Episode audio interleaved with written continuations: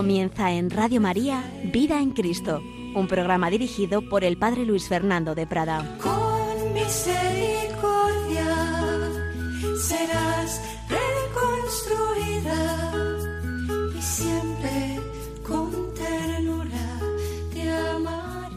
y siempre con ternura te ama el Señor, con amor, con misericordia, con ese amor tierno, profundo, efectivo y afectivo. Un cordialísimo saludo, muy querida familia de Radio María. Aquí seguimos un servidor Padre Luis Fernando de Prada con estas reflexiones sencillas, pero espero que útiles y prácticas para lo que nos importa o debe importarnos a todos, nuestra vida cristiana, nuestra santidad, avanzar, madurar. Para eso estamos hechos, para eso hemos sido creados, para la vida eterna a la cual llegamos tanto cuanto nos unamos con Dios, pues tanto cuanto estaremos unidos a Él eternamente. Si lo rechazáramos, Dios no lo quiera, si nos separáramos, si ni siquiera al final aceptáramos la invitación a estar en su compañía, pues nosotros mismos nos habremos autoexcluido de ese amor, de esa felicidad, de ese banquete. Dios es alegría. Hay quien se piensa que la vida eterna, uy, qué aburrimiento. Como si todo fuera, no sé, los que son aburridos se piensan que Dios es aburrido. Pues no, Señor. Y quienes piensan que lo único divertido en la vida son, no sé, ciertos placercillos carnales, imaginan como eso no hay en el cielo, ¿qué voy a hacer yo ahí? Y es todo lo contrario. Dios es vida, Dios es gozo, Dios es belleza, Dios es alegría. Sí, pero si tú lo rechazas, si no entras en esa dinámica, si no te unes a Él, es un matrimonio al que estamos todos llamados y Dios no fuerza, no puede uno casarse a la fuerza, eso no vale. Por eso tenemos esa llamada a corresponder al Señor que nos invita a unirnos con Él. Pues bien, estábamos viendo cómo el Señor nos da su gracia, la participación de su vida divina, cómo nosotros no podemos llegar a unirnos con Él íntimamente, pero con su gracia, repito, con, con esa comunicación que nos hace del Espíritu Santo, porque el Verbo eterno de Dios se ha hecho carne y nos comunica al Espíritu Santo, el Espíritu Santo nos une a Cristo y Cristo al Padre. Entonces sí podemos llegar a ese objetivo final de nuestra vida. Pero, repito, tanto cuanto mmm, nosotros cuidemos esa relación con Él. No hay dos relaciones iguales entre personas humanas, no hay dos amistades iguales, pues tampoco hay dos relaciones con Dios iguales. Esto no son matemáticas y Dios no va por camino de uniformidad. Aquí todo el mundo igual, pues no. Cada uno recibe unos talentos, unos dones, cada uno nos lleva al Señor por un camino, por eso cada santo es cada santo.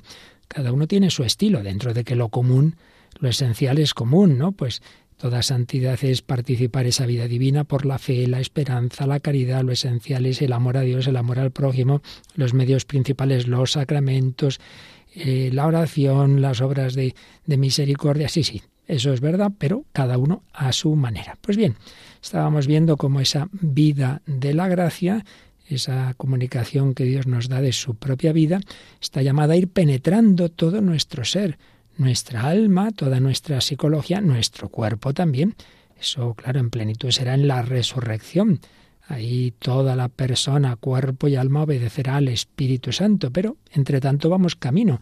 Vamos pidiendo al Señor que cada vez seamos más guiados, no simplemente por, por lo primero que me apetece, ni siquiera solo por nuestra razón, que ya no es poco, pero más aún por la fe y por la fe iluminada por el Espíritu Santo. Y veíamos también que Dios, que es verdad y es amor, pues también quiere iluminar nuestro entendimiento, nuestra inteligencia, pero también nuestra voluntad en el doble sentido de los afectos, la afectividad y también en el sentido de la capacidad de decisión. De manera que la madurez de la vida cristiana pues consiste en que pensemos que nuestra, nuestra inteligencia capte la realidad como es, pero no solo con la razón, sino a la luz de los ojos de Dios, por así decir, que eso es la fe, captar la realidad como la ve Dios, pensamiento, línea intelectual. Segundo, que nuestra respuesta afectiva sea proporcional a esa realidad que hemos captado, sea positiva, tendiendo hacia ella afectivamente, o sea negativa y en ese caso rechazándola y voluntad, la actuación en consecuencia con lo que hemos captado con nuestro entendimiento y aquella reacción afectiva de nuestro corazón. Bueno, pues estábamos viendo la importancia de que el amor no sea simplemente algo efectivo, que evidentemente esa es la prueba de, fuego, ¿no? Si uno hace la voluntad de Dios, si uno hace lo que Dios le pide, pero también estamos llamados a un amor afectivo. De hecho, lo afectivo es lo efectivo. A largo plazo hacemos aquello que llevamos en el corazón. Yo amo a Dios porque cumplo sus mandamientos, pero realmente yo en mi corazón pues no le tengo presente, hombre, algo estaría fallando ahí. Pero ya decíamos que en este tema tan importante y tan delicado, como en tantos otros, podemos caer en dos extremos. El más habitual seguramente en nuestro mundo tan sensiblero es el sentimentalismo. Valorar las cosas por lo que yo las siento, las percibo eh, sensorialmente. Esto pasa en las relaciones humanas, ya hemos perdido el amor, ya como si hubiera caído ahí, no sé, he perdido no sé qué, como cualquier otra cosa, pierdes el amor como si fuera una mera emoción que viene y que va. Pues un peligro hoy muy extendido de reducir el amor a una emoción superficial, sentimentalismo. Pero el extremo contrario es no, no, lo importante son solamente las obras, lo que uno hace sin afecto. Pues ni una cosa ni otra. Tanto en el amor humano como en el amor divino hay que intentar integrar ambas dimensiones. Entonces, en la vida espiritual, podemos caer, podemos caer en ese sentimentalismo espiritual de que yo hago oración, yo voy a misa, yo intento hacer las cosas, amar al prójimo siempre que me sienta bien, rezo porque estoy a gusto, hago esta obra de caridad porque me siento bien, y el momento en que ya no me siento bien, en que me cuesta la oración, que estoy seco, o que esta persona no, vamos, es que me cae súper mal y no puedo con ella, se acabó lo que se daba. Pues no, eso sería un peligro grande de en realidad yo voy a sentirme. Eso no, no, lo que importa no es ayudar al prójimo, no es amar a Dios, sino que yo me sienta bien. Pues al final sería un egocentrismo bajo capa de espiritualidad. Pero también, también, y no sé yo si no será más eh, habitual en el mundo mm, también de, la vida espiritual que en el extremo de reducir las cosas a los, a los actos, a las acciones y olvidarnos de que el Señor quiere que todo nuestro ser, también nuestro afecto, claro que sí, pues tenga parte en esa vida espiritual. Pues esto es lo que vamos a intentar hoy desarrollar un poquito. El papel más y más en concreto del sentimiento, del afecto en nuestra vida espiritual. Bien, pues vamos a, en primer lugar, a recordar algunas leyes, entre comillas, la palabra leyes, principios, orientaciones, un poquito que puedan ayudarnos a entender, primero a, un nivel humano, pero que vale también para la vida espiritual, todo esto de los sentimientos. Muchas veces confundimos la sinceridad y la espontaneidad con que yo exprese lo que siente. Claro, si una persona es de muchos altibajos y así más bien emotiva y superficial, pues es tremendo, ¿no? Porque ahora tiene buena cara, ahora mal, ahora está así, ahora de esta otra manera. ¿Y cómo está fulanito? Y buf, a ver, a ver cómo le pillas hoy, ¿no? De buen humor, de mal humor. Y personas con muchos altibajos, claro, que peor es aquello que contaban de uno que decían fulanito. Es muy estable, muy estable, siempre está de mal humor. Hombre, pues peor todavía, claro. Bueno, pues ahí es importante que tengamos en cuenta que en, en el mundo de la afectividad hay por así decir, distintas capas y niveles. Uno, yo creo que esto lo podemos entender, uno puede estar, sentirse hoy un poquito mal, pues por una tontería, vamos, incluso por un motivo físico, ha dormido mal, le ha sentado mal la comida, o ha perdido su equipo, o en fin, cualquier cosa. Eh, y bueno, pues a un cierto nivel superficial no estar en su mejor momento y sin embargo en el fondo de su ser pues estar tranquilo, tener paz, estar a gusto con la vida, con lo que, lo que tiene. Bueno, pues eso pasa también en la vida de oración. Hay días en que uno está muy recogido, muy centrado, muy a gusto, y días que no. Pero esos días que no, aunque uno se distraiga más, aunque uno le cueste más la oración, en el fondo tiene paz. Dios está ahí, tú sabes que Dios te ama, tu vida va encaminada, y hay una dinámica de, de fe, de esperanza, de amor. Entonces, hay que intentar no, no quedarnos con la superficie. Tú puedes ver unas olas en el mar, pero el mar en el fondo está tranquilo. O no, puede haber un auténtico maremoto, eso ya sería otro tema, ¿verdad? Un tormentón. Pues no nos asustemos, no nos asustemos de esos altibajos que muchas veces son superficiales. Y esto pasa también en ese nivel que nos sirve de comparación de las relaciones familiares. Y hay personas que creen, a lo mejor un momento dado se sienten mal porque es que yo siento una envidia o yo siento un odio, es que yo no quiero a mis padres, es que yo no quiero a mi marido porque es que me ha hecho daño. Y no es verdad. Muchas veces es simplemente, bueno, pues que uno está herido, que uno eh, hay cosas que te, cuestan de esa persona, que estás en un momento difícil, pero la prueba de que no es verdad, en muchos casos, es que si a esa persona le ocurre algo y, y ves que se enferma, te preocupas por ella y, y intentas ayudarla, no le deseas nada malo, ni mucho menos, ni mucho menos. Por tanto, primero no, no nos asustemos de sentir. Y aquí hay que recordar siempre que sentir no es consentir. Que yo sienta envidia, odio, lo que sea, eh, algo, alguna cosa, algún sentimiento que, que, que, no me gusta, que me avergüenza, bueno, pues lo siento, pues ya está. Pero otra cosa es que tú lo quieras, que tú lo aceptes. Por eso aquí hay un principio, una ley, entre comillas, muy importante.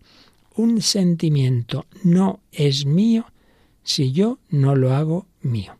¿A ti te gusta sentir eso que me estás diciendo, ese odio, esa envidia, esa rabia, ¿tú, ¿tú, quieres eso? No, no, yo qué voy a querer, pues ya está, no, eso no eres tú, es algo que sientes, como si tuvieras ahí una hormiguita que te está, está por encima, la sientes, pero, pero la hormiguita está fuera de ti, tú no eres esa hormiguita o tú no eres ese perro que está afuera ladrando, es que me vienen unos pensamientos, es que justo cuando estoy rezando o cuando voy a comulgar, de repente unas dudas de fe o unas blasfemias incluso, qué horror, padre, he hecho un sacrilegio, pero vas a hacer un sacrilegio. Tú querías esos pensamientos, no, yo que voy a querer, pues no has hecho ningún pecado, te venían de fuera, hay que distinguir lo que yo realmente quiero, lo que yo acepto, aquello que mueve mi vida, de lo que me viene de fuera. Y venir de fuera no solamente es de tentaciones del maligno, de insinuaciones de, los demás, del mundo, sino que puede venir también de, de, nuestra psicología que es tan compleja, pues ahí quedan cosas extrañas de estas que nos dicen los psicólogos del inconsciente, de experiencias pasadas, por supuesto, cosas que nos vienen en sueños. Hay personas también que creen que tienen que confesarse porque en sueños he sentido esto, lo otro. Bueno, pues en sueños, pues tú no eras dueño de, de lo que mm, hacías y, y ni siquiera de lo que te venía a la cabeza. Así que no te preocupes. Un pensamiento, un sentimiento no es mío si yo no lo hago mío. Eso debe quedar muy claro. Hay personas que se desaniman por sentir sentimientos malos, pues no, no, porque sientas eso tú no eres malo, no es verdad. Porque te repito, la prueba es que si yo te dijera, bueno, pues voy a rezar para que se muera ese o le vaya mal a esa persona, tú dices, no, no, no, no, yo no quiero nada malo, pues, pues eso, pues, pues realmente no es verdad que tú odies, que, que tengas algo negativo contra esa persona. Más aún, otra ley, por así decir. Vamos a aplicarlo a algo muy habitual, la tristeza. Si yo me siento triste. Y empiezo a decir, ay, qué mal estoy, ay, ay, ay, ay, que me siento muy triste. Llamas a uno, ay, ay, qué tal mal, estoy mal. Venga a decirlo, venga a decirlo. Pues cada vez peor. En ese sentido, la expresión de un sentimiento va radicando cada vez más ese sentimiento en nuestro ser. Cada vez va a hacer que yo me crea más eso que estoy sintiendo. Por el contrario, si tú dices, vamos a ver, yo tengo motivos para estar contento. Soy hijo de Dios. Dios me quiere. Mi vida tiene sentido. He recibido tal, tal, tal, tal. Y entonces yo empiezo a expresar aquello de lo que estoy convencido. Dios me ama, yo estoy contento. La expresión de una actitud que en este momento aún no siento, pero de la que estoy convencido, acaba generando ese sentimiento. Tú empiezas a sonreír, empiezas a decir, pues claro, pues claro que sí, yo estoy alegre, aunque ahora no lo sienta, estoy alegre. Alguno dirá, eso es hipocresía. Pues no, señor, porque la sinceridad no es la correspondencia entre lo que yo expreso y lo que siento a ese nivel superficial, porque entonces habría que estar expresando cada diez minutos las personas muy cambiantes, pues eso, hoy estoy, ahora mismo estoy bien, ahora estoy mal, ahora no sé qué, ahora me caes bien, ahora me caes mal, hombre, no, sino que es la expresión de aquello de lo que estoy convencido. Yo estoy convencido hoy, igual que ayer, de que Dios me ama, que mi vida tiene sentido, por tanto estoy alegre hoy y ayer. Aunque hoy, Bueno, pues porque habría dormido mal o porque no sé qué cosa me han dicho, me siento un poquito más bajito o mucho más bajito o porque hay una sustancia dentro de mí, esto ya hemos hablado en otros programas hace tiempo, bueno, pues que hacen que me sienta un poquito o un muchito triste porque hay enfermedades del estado de ánimo. Bien, pero eso es una cosa de mi cuerpo en realidad, de sustancias, de neurotransmisores, llámalo como quieras, pero no es que tu alma acepte esos sentimientos negativos. Tú expresa aquello de lo que estás convencido. ¿De acuerdo? Un sentimiento no es mío si yo no lo hago mío. No debo expresar eh, sentimientos negativos que cada vez se me van metiendo más, como es la tristeza, y por el contrario, debo expresar aquellas actitudes que pueden generar un sentimiento positivo, porque en realidad tengo motivos para ello, porque no, no es una hipocresía, sino que yo expreso lo que mm, realmente aquello de lo que estoy convencido. También apliquemos esto a las tentaciones. Ya lo he dicho antes, sentir no es consentir. Hay padres que me han venido los pensamientos más feos, unas cosas horrorosas contra la pureza o contra la caridad. He juzgado a no sé quién. A ver, ¿tú firmarías ahora un papel ahí juzgando y diciendo que esta persona es esto y lo otro. No, no, no, no, no. Es una cosa que se me ha ocurrido, pero la he rechazado. Pues volvemos a lo de antes. Eso no eres tú, es una ocurrencia que te ha venido y esa duda de fe pues te ha venido, pues ya está. Pero tú no es que estés dudando del Señor, ni, ni, ni que quieras cometer ese acto de, lujuria por el hecho de que te haya venido tal pensamiento y tal imaginación en este mundo de hoy tan terriblemente erotizado, es prácticamente imposible que no nos vengan determinadas imágenes, pero una cosa es que te vengan, otra cosa es que tú las aceptes. Una cosa es el verbo ver y otra es el verbo mirar. Por tanto, no asustarnos, no asustarnos.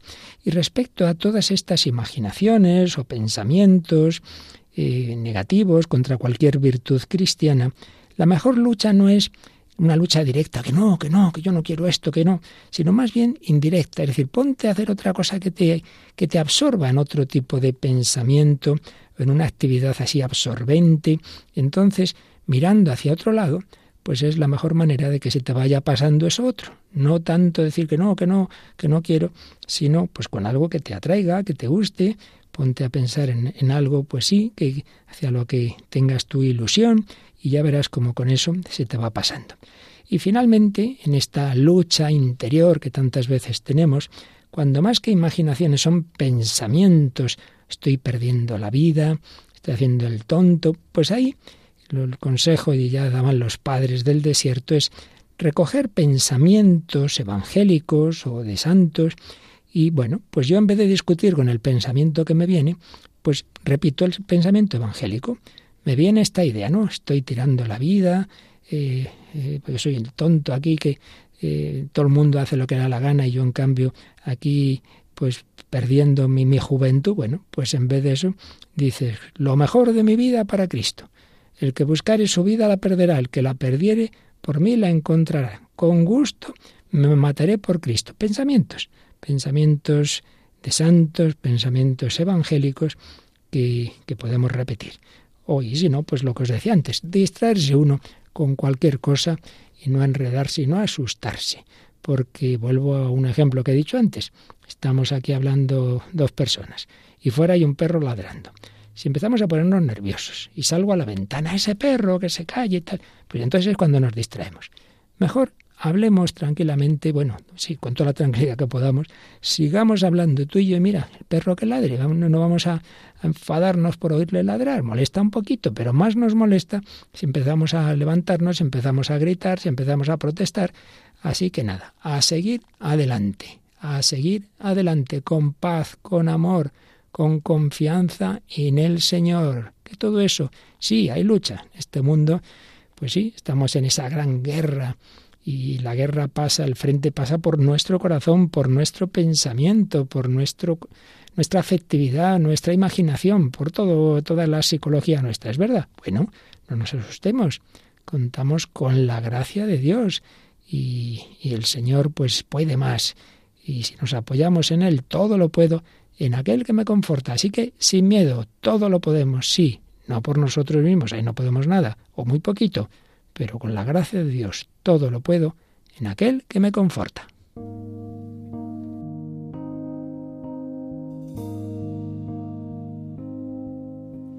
Todo, todo lo puedo en Cristo, mi fortaleza.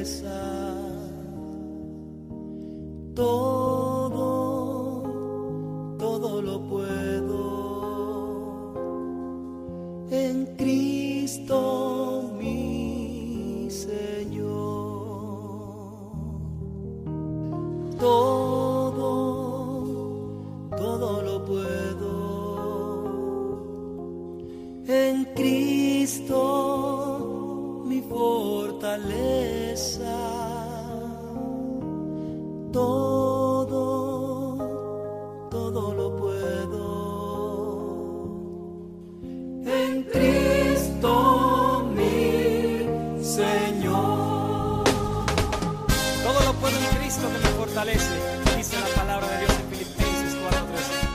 Hagamos de este versículo una oración.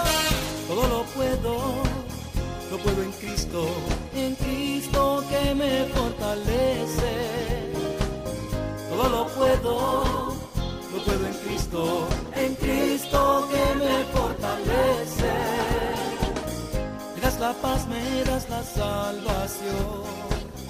En ti confío, eres mi Dios. Estás conmigo con tu vara y tu bastón me sostienes con tu diestra, mi Señor. Todo lo puedo, lo puedo en Cristo, en Cristo que me fortalece. Todo lo puedo, lo puedo en Cristo, en Cristo que me fortalece. Me das la fuerza, fuerza de búfalo. Con tu poder me llenas, mi Señor como las águilas, yo lucharé y nunca me cansaré. Todo lo puedo, lo puedo en Cristo, en Cristo que me fortalece. Todo lo puedo, lo puedo en Cristo, en Cristo que me fortalece. Todo lo podemos en Cristo, Él es el que nos fortalece. Sí, hay lucha, pero estamos en Él, contamos con Él, contamos con su gracia, con el Espíritu Santo.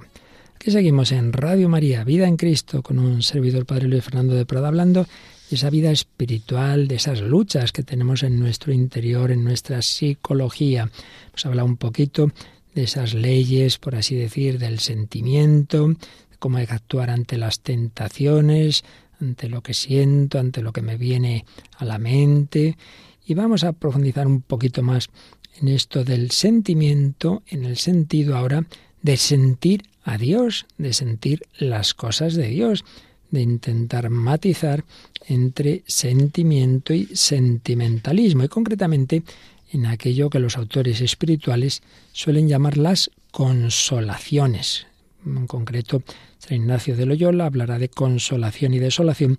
Luego veremos lo que nos dé tiempo de las reglas que él nos da de discernimiento de espíritus, y donde aparece esto de la consolación y la desolación. Pero, en primer lugar, vamos a volver a un libro que hemos usado en programas anteriores, Suma de la vida espiritual, ascética y mística práctica, del padre Mauricio Braña Arrese, donde nos indica cómo la persona que va empezando la vida espiritual, que va entrando en la vida de oración, las consolaciones, el sentimiento, ya luego veremos cómo lo explica San Ignacio, sentimiento de Dios, de las cosas de Dios, que nos generan alegría, un sentimiento de amor, etcétera, pues no son el fin, no son el fin que uno debe ir a buscar, claro.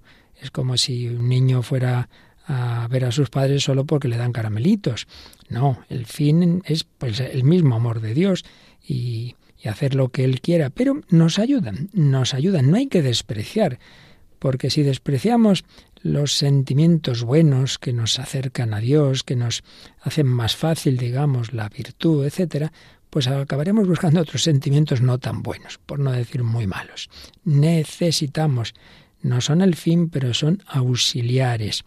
Hay consolaciones muy espirituales que confortan nuestra voluntad, otras son más sensibles, nuestros sentidos exteriores, interiores, pero al final todo está unido en el, en el hombre, ¿no?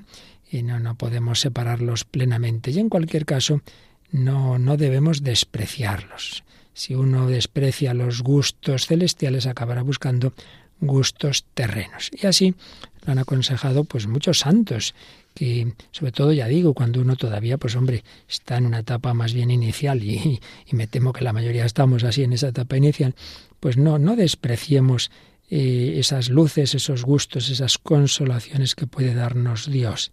Escribía el padre jesuita La Figuera préfiese de cuantas devociones tiernas le ayudaren para más amar a Dios y guárdese de aquel espíritu presuntuoso que dice no estar en eso la virtud sólida. No, no, no. La virtud sólida no está en sentir la devoción, por tanto lo desprecio, hombre. No, no, no seas tan, tan eh, presuntuoso de pensar que sin, sin ninguna ayuda, sin ningún sentimiento que Dios tenga bien concederte, tú ya lo vas a hacer todo estupendamente. Ya sabemos, ya sabemos que la virtud sólida no está en sentir, está en hacer la voluntad de Dios, sí, sí, pero nos ayuda precisamente a hacer la voluntad de Dios, pues esos apoyos interiores, esos afectos. Si nosotros estamos pobres y fríos y, y superáridos, super secos, pues es muy difícil que perseveremos. Y antes de pensar, bueno, es que ya estoy en una noche oscura y el Señor quiere purificarme, que también tiene, puede ser por eso muchas veces nuestra falta de sentimiento, pero antes de pensar en eso hay que pensar si no será que es que estoy tibio, si es que no estoy poniendo de mi parte, si es que tengo la cabeza llena de otras cosas y entonces claro, pues pues no sientes al Señor porque con esa tibieza que tienes pues es un poquito difícil, ¿no? Otras veces puede ser esa soberbia que nos lleva a una autosuficiencia. Yo no necesito esos consuelos de los principiantes. O, como el zorro de la fábula, cuando no alcanza las uvas, dice, bueno, es que están verdes, pues también podemos decir, no, no, no, es que esas consolaciones no son para mí, no está en eso la virtud sólida. Pues no, no está en eso, ya lo sabemos, no está en eso. Pero ayudan, ayudan las consolaciones. Decía el padre Faber, son instrumentos instrumentos muy principales para alcanzar la perfección. Y el gran doctor de la Iglesia, San Juan de Ávila, también nos dice, nunca vi tener en poco las consolaciones espirituales, sino solo a quien no ha experimentado qué son. Bueno, el que ha experimentado la verdad de consolación y ve cómo le ayuda a amar a Dios y hacer el bien, pues no las desprecia. Y no nos olvidemos de que hay una oración al Espíritu Santo donde pedimos aprender a gustar el bien y gozar siempre de sus consuelos, de los consuelos del Espíritu Santo. Por tanto, si la Iglesia nos invita a pedir eso, pues no será malo, ¿no? Otra cosa es que busquemos los consuelos por sí mismos, las consolaciones por el mero hecho de sentirme bien. Pero si, el, si las tomamos no como un fin, sino como un medio que me ayude a cuidar la oración, a avanzar en la vida cristiana, pues entonces estupendamente no pasa nada. Claro que no.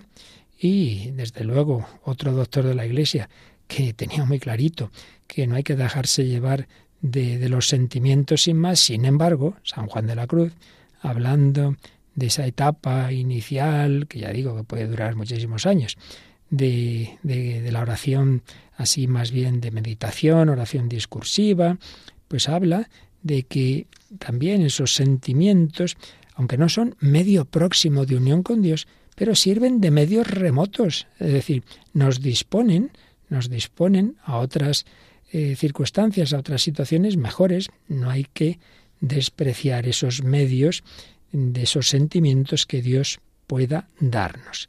Sí, luego llegará otra etapa en la vida espiritual en que ya Dios quitará esos sentimientos porque quiere madurar el alma. Entonces ya serán momentos de desnudez espiritual, pero mientras no lleguemos a, esa situación, no hay que despreciar, no hay que descuidar el disponerse para recibir las consolaciones que Dios quiera dar. Lo que estaría mal no son los sentimientos en sí mismos o las consolaciones, sino abusar de ellos, apegarse a ellos. Eso es lo que, lo que estaría mal, que nos detengamos en, en esos sentimientos en vez de tomarlos como una ayuda para acercarnos a Dios o que uno si no siente eso ya se afloja deja de hacer oración. No, hay que estar a las duras y a las maduras. Pero mientras el Señor vea que necesitamos un empujoncito para empezar a hacer oración, para tomarnos más en serio la vida espiritual, pues nos dará. Él de su parte querrá, querrá darnos algunas de esas consolaciones. Y si no lo sentimos, más que pensar, hoy es que ya el Señor ve que no lo necesito, pensemos que el peligro puede estar, como os decía antes, en que yo no, no siento al Señor porque realmente no hago oración en serio, porque estoy muy disipado, porque estoy muy tibio. Y por supuesto, aquello que recibamos, pues tenemos que ser muy humildes, a ser conscientes de que no se debe a mí. No es que yo ahora siento mucho a Dios porque ya soy poco menos que San Juan de la Cruz y Santa Teresa, no, no, mucha humildad. Y aquí, de nuevo, otro doctor de la Iglesia, San Francisco de Sales, nos dice, quien tiene azúcar en la boca, no puede decir que su boca es dulce, podrá decir que el azúcar es dulce. Así, aunque esta dulzura espiritual es muy buena y Dios que nos la da es buenísimo, no por eso es que el que la recibe es bueno.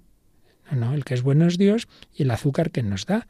Yo no lo soy, pero me da este azúcar, pues doy gracias al Señor que me lo quiere dar. Lo malo sería en encapricharme con ese azúcar y entonces o hay azúcar o nada. O yo ya no sigo al Señor, hombre, eso así que no. Hay que seguir adelante con azúcar o con, o con amargura, pero mientras el Señor vea que nos viene bien el azúcar, no vamos nosotros a rechazarla. ¿De acuerdo? ¿Que se puede abusar de eso? Pues sí, de todo se puede abusar, pero el abuso no, el que algo se puede abusar de ello no justifica que no lo usemos. Lo que hay que hacer siempre es agradecer a Dios sus dones.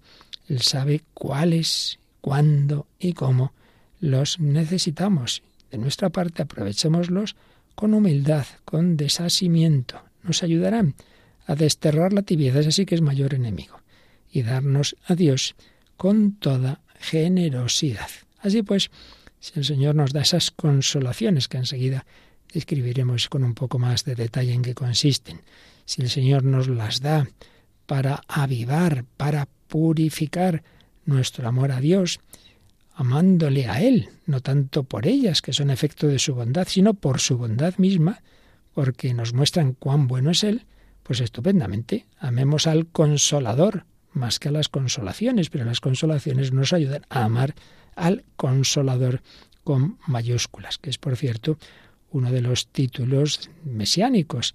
El Mesías viene a consolar a su pueblo y la conformidad con lo que Dios nos dé, si me da esto bien y si me da también, pues esa conformidad no debe impedir que el alma, de su parte, cuide las disposiciones necesarias para recibir la devoción, el, sentimiento, el gusto que Dios quiera darnos. Incluso se pueden pedir expresamente las consolaciones de Dios, como veíamos antes en esa oración al Espíritu Santo, con tal de que se haga con humildad y aceptando lo que Dios quiera. Sí, a muchas almas convendrá pedir esas consolaciones, pedir un gran conocimiento y amor de Dios, preocuparse por la sustancia del amor, más que por los accidentes, ciertamente, preocuparse de la gloria de Dios, contentos de que Él nos lleve por donde quiera y como quiera. Eso debe quedar claro. Lo principal es crecer en el conocimiento y amor de Dios, pero para ese fin pueden ayudar, y así muchas veces lo vemos en la historia de los santos, pues esos toquecitos, esos regalos, incluso sensibles, que el Señor pueda darnos. Y así, pues que aprendamos a ir viviendo de amor, viviendo de amor. Se lo pedimos así al Señor.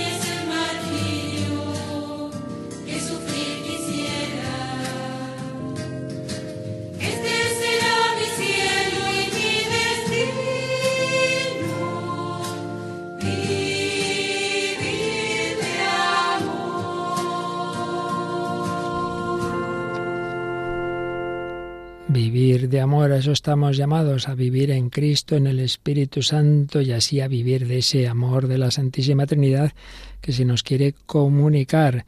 Bueno, pues estamos viendo aquí en Vida en Cristo, en Radio María, que nos habla el Padre Luis Fernando de Prada, la repercusión de, de este amor de Dios en el afecto, en el corazón, en el sentimiento, procurando eh, evitar los dos extremos posibles, el sentimentalismo, medir las cosas por una emoción superficial, pero también un tipo de planteamientos voluntaristas y racionalistas que despreciaran el afecto. Sería muy peligroso, eso tampoco, de ninguna manera es bueno, porque Dios quiere enamorarnos, por eso se ha hecho hombre, por eso vemos a ese niño Jesús que atrae nuestro corazón, o a ese crucificado.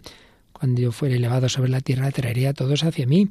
Por eso Santa Teresa de Jesús se dio cuenta del error que había en algunos planteamientos falsamente espirituales y pseudomísticos de pretender ir a la Santísima Trinidad sin la humanidad de Cristo, así como una espiritualidad abstracta. No, no, no, no.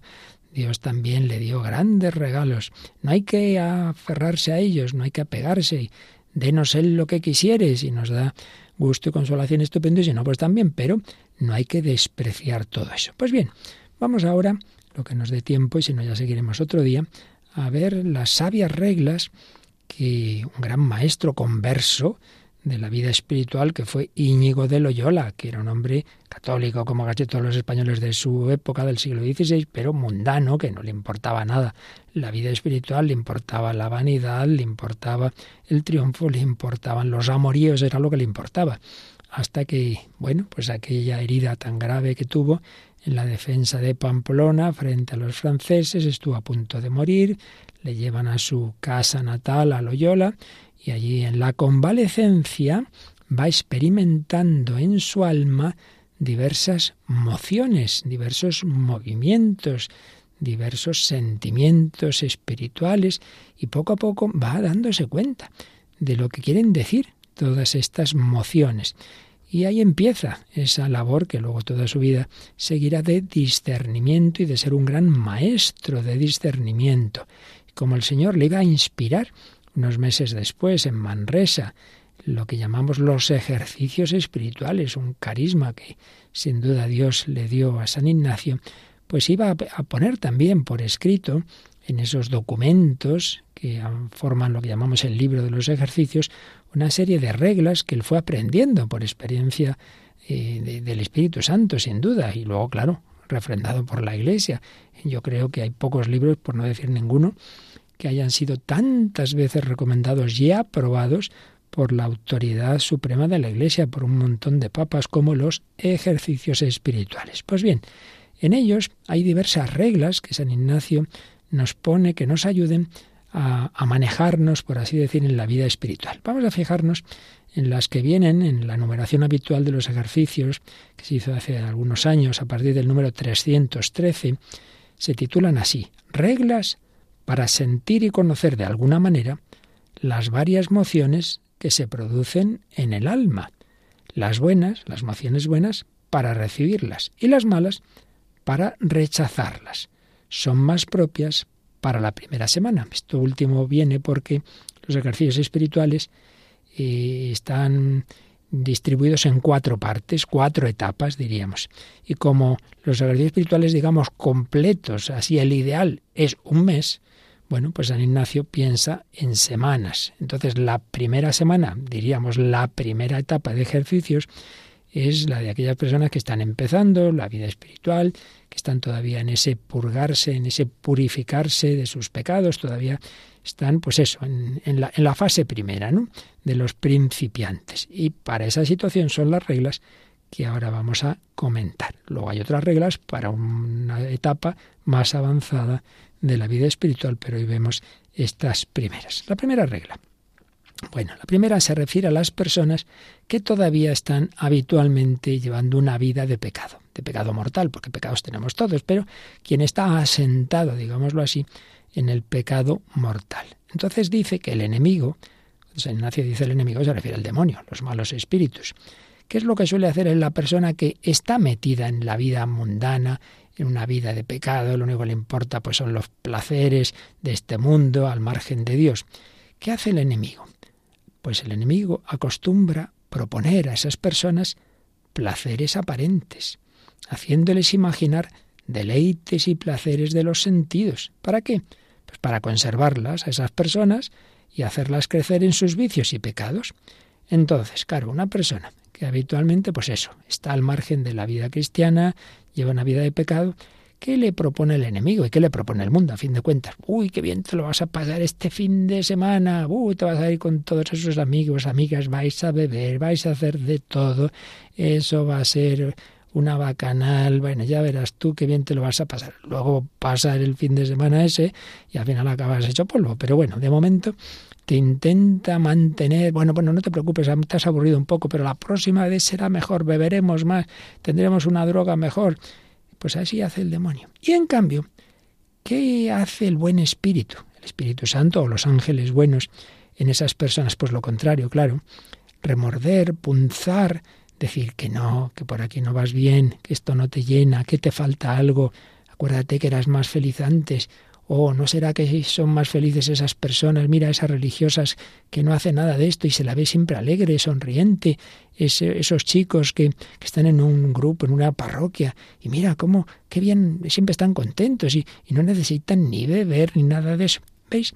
Según la situación en que uno esté, si uno está en situación de pecado mortal, el, demonio le hace imaginar placeres mm, de este mundo, dinero, diversiones, para tenerle ahí como, como atontado, como, como drogado, claro, como nubilado. No, cada vez te lo pasarás mejor. Y eso antes o después se va acabando, como le pasó al, al hijo pródigo, ¿verdad? Que al final acaba hecho una pena. Pero el demonio siempre intenta pensar que no, que no, que ya llegará, llegará en mejor momento que esto. Ya esas noches que se prolongan, voy a prolongar la noche, me falta encontrar algo, hasta que, es que yo no vuelvo a casa, hasta que hay algo todavía que me lo voy a pasar mejor.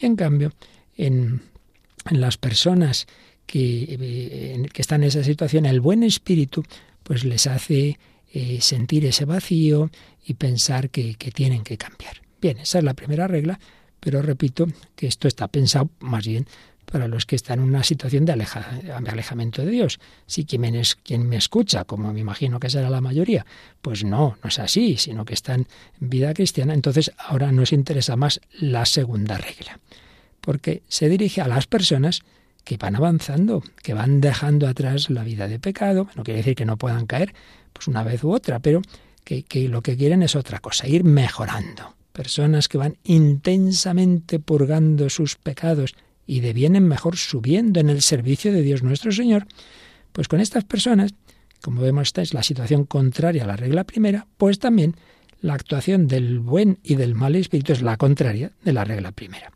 ¿Qué hace con estas personas el mal espíritu? A los que van avanzando, a los que se están haciendo vida de oración, a los que ya se han acostumbrado a oír Radio María. Por ahí, el, demonio, ¿cómo tienta? Pues tienta, dice San Ignacio, eh, que es propio del mal espíritu morder con escrúpulos, entristecer, poner obstáculos, inquietando con falsas razones. O sea, las personas que van avanzando en la vida espiritual, el demonio se las apaña, o bueno, nosotros mismos con nuestra cabeza, nos hacemos líos que nos desaniman. No, es que esto es demasiado para mí, yo no puedo, yo he sido un poco iluso, yo pensaba que iba a poder, pero, pero soy un desastre, es que, es que no, es que he vuelto a caer en esto, en lo otro, yo, yo, yo soy de otro tipo que los santos, eh, esto no es para mí. Eh, entonces uno se deja llevar de la tristeza o empieza a liarse con escrúpulos, ay, ay, yo no sé si me tengo que volver a confesar. Ojo, ojo, ojo. Esto es muy importante. Vamos a decirlo de una manera más sencilla. Todo aquel que de verdad está buscando a Dios, que está avanzando, que lo está intentando por lo menos, todo aquello que te quite la paz, la alegría, la esperanza, que te desanime, aunque aparentemente venga bajo capa de bien, es un engaño del maligno. Mucho cuidado. Aunque hayas oído en Radio María, me da igual, aunque lo hayas leído en no sé qué libro, en no sé qué homilía, una frase, una idea, algo que de hecho a ti en este momento te está liando, te está desanimando, por favor, déjala a un lado. Déjala a un lado. Puede ser que, uno, no sea verdad eso que has oído. Oye, porque infalible, eso de la infalibilidad absoluta, pero la tiene Dios. Todos los demás podemos decir algo equivocadamente. O no es verdad lo que has oído o leído. O es verdad, pero es para determinada espiritualidad que no es la tuya. Hay cosas que ayudan a unas personas, por supuesto, quien tiene determinada vocación, a determinada orden religiosa, determinado movimiento laical, hay cosas que le ayudan, pero al que no tiene esa vocación no le ayudan. Entonces, si a esa persona le ayuda mucho tal libro, tal penitencia, tal eh, oración, estar tres horas, bueno, muy bien, a él le ayuda, a ti no. Entonces, no te agobies, que, que Dios no pide lo mismo a todo el mundo, ni mucho menos, ni mucho menos. ¿Cómo va a decir lo mismo, a pedir lo mismo Dios a un cartujo, a un misionero, a un padre de familia? Bueno, no, cada uno, el Señor sabe por dónde llevar a cada uno. Por tanto, o no es verdad, o no es para ti, o no es para ti en este momento de tu vida. Quizá dentro de X tiempo sí esto te ayude. Sí podrás hacer esa oración, sí podrás hacer ese retiro de ocho días o de un mes. Ahora no, ahora te agobia. Lo que tú veas que te, agobia, que, que es algún peso superior a tus fuerzas, que te lías, que te entristeces, que no, que lo dejes. Claro, eh, por esto, ya lo dirá San Ignacio más adelante, es tan importante en las personas que, sobre todo al principio, que están entrando en vida espiritual, tener un guía, porque uno solo es fácil que se equivoque, que se confunda. Por eso el poder pedir consejo, padre, no sé, es que me viene esto, me lío con esto otro, he leído tal cosa, pero me estoy, me estoy liando, me estoy agobiando. Bueno, entonces, quedémonos con esta idea. Personas que, que de verdad eh, se toman en serio la vida espiritual, que van avanzando a aquello que te quite la paz, la esperanza, que te desanime. No viene de Dios. En este momento al menos no es para ti. ¿De acuerdo? Y en cambio, ¿qué es lo que hace el buen espíritu a estas personas? Pues animarlas, dar ánimo y fuerzas, consolaciones, lágrimas, inspiraciones, quietud, facilitando y quitando todos los impedimentos para que siga adelante en el bien obrar. Entonces, el, Señor, el Espíritu Santo, los ángeles y bueno, las personas buenas que Dios pone a nuestro lado, nos animan, dice que sí, hombre, que sí, que esto sí que puedes, ya verás, tú empieza un poquito, ahora te va a costar los primeros días quizá ese cuartito de hora de adoración, pero ya verás como luego, ay, pues es verdad, yo creía que no iba a poder y sí, sí, me está ayudando, pues claro, claro que te está ayudando. Venga, con ánimo, con, con paz, la paz, estas personas, la paz viene de Dios, Dios da paz, Dios no acogota, no acogota, te quita los impedimentos. Ahí yo pensaba que no iba a poder, pero sí, sí, he podido. Yo pensaba que no iba a aguantar ese fin de semana en ejercicios espirituales y cuando han acabado me da pena de que acabaran ya. Pues claro, hombre, pues claro, que, que el demonio nos pone todo como una montaña que no podemos, pero luego sí podemos con el Señor, con su gracia, con la Virgen María, con los ángeles, con los hermanos, con el director espiritual. Hombre, pongamos los medios y ya verás como si podemos. ¿Qué os parece? Así pues, vamos a dejarlo aquí y seguiremos el próximo día viendo las demás reglas que nos pone San Ignacio sobre las mociones espirituales. Hoy nos quedamos con estas dos primeras muy importantes, muy importantes. La diferencia entre quien está asentado en una vida de separación de Dios, de pecado mortal, pues ahí el, buen espíritu nos eh, toca el corazón para que veamos que así no estamos bien, que nos falta algo, que, tengamos deseo de algo más. Y, y, en cambio, el mal espíritu nos hace pensar, no, si así estás muy bien, hombre, que te lo vas a pasar cada día mejor. Pero la otra situación, que seguramente es la más habitual en los que me estáis escuchando, personas que van caminando con el Señor, que quieren vivir en gracia, que van avanzando en la vida espiritual, ahí lo que te dé desánimo, agobio, tristeza, escrúpulos, eso o no es verdad, o no es para ti, o no es para ti en este momento de tu vida, pero desde luego en este momento déjalo de lado. Déjalo de lado.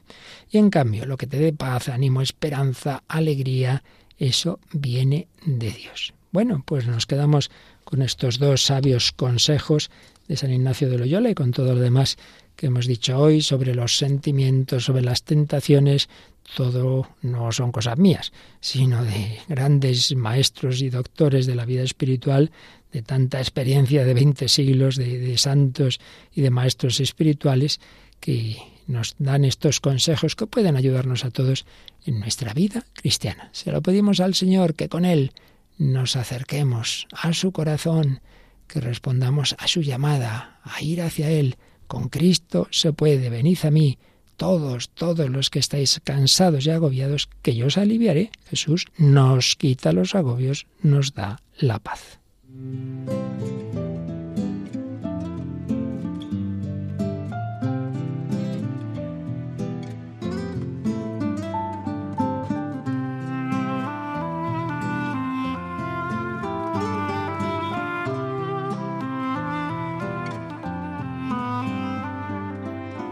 Venid a mí, todos los que estáis cansados.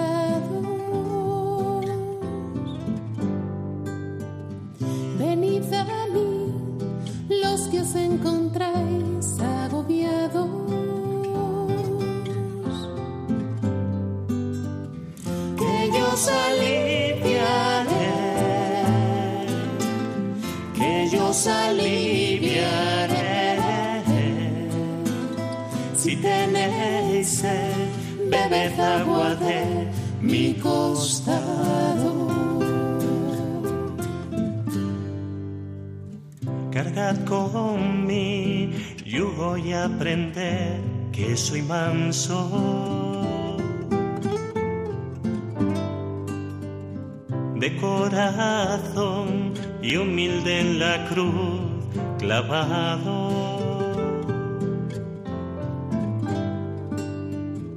Porque mi yugo es blando, porque mi yugo es blando. Cargad encontraréis vuestro descanso. Miradme bien, contemplad al que atravesaron.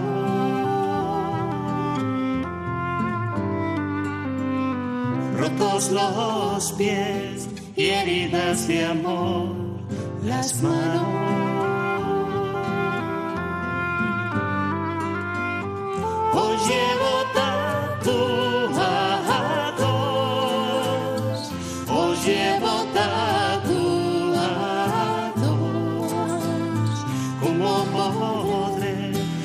después esto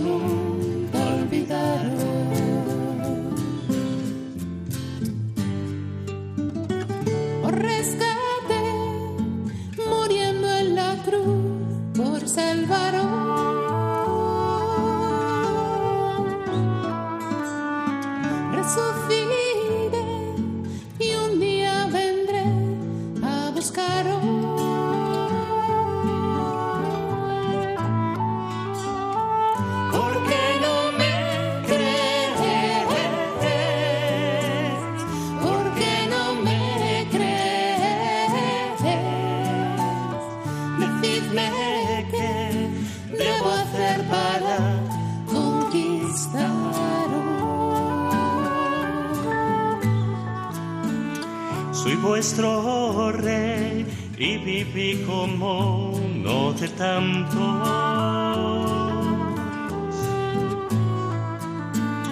Vine a servir y os lavé los pies como esclavo.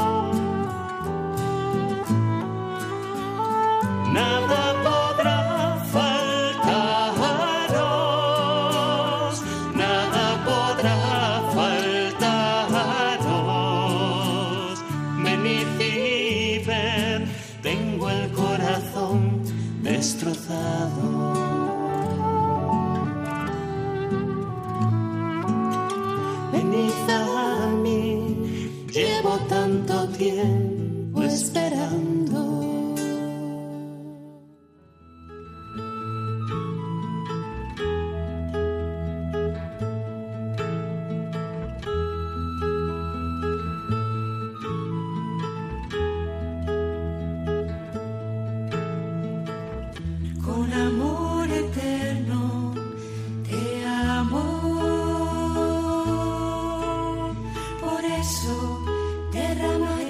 escuchado Vida en Cristo, un programa dirigido por el Padre Luis Fernando de Prada.